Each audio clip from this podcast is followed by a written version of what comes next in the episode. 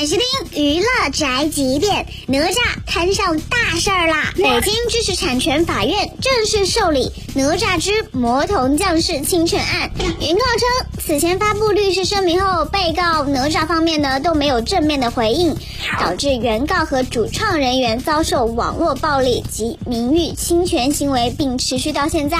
因此呢，将哪吒的导演和出品方起诉到法院，索赔五千万。这就是之前传过一阵的抄袭事件啊！之前网友们就自发把两部作品进行比对，发现完全不像是那么回事儿。这次正式索赔，网友还都是为哪吒说话。这部作品又来蹭哪吒热度了，五千万还挺敢要啊！这是看人家几十亿的票房眼红啦。既然事已至此，那就等法院的结果吧，看看哪吒到底有没有抄袭。这就是本台先饭和发拉报道，以上言论不代表本台立场。